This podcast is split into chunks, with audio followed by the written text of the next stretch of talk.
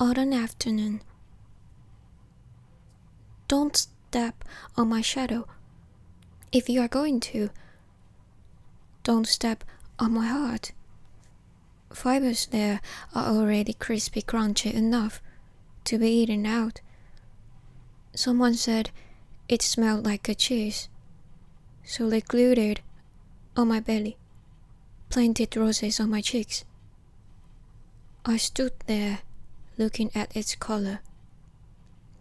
A shadow brighter than a sunflower, yellowish, dried in an autumn afternoon.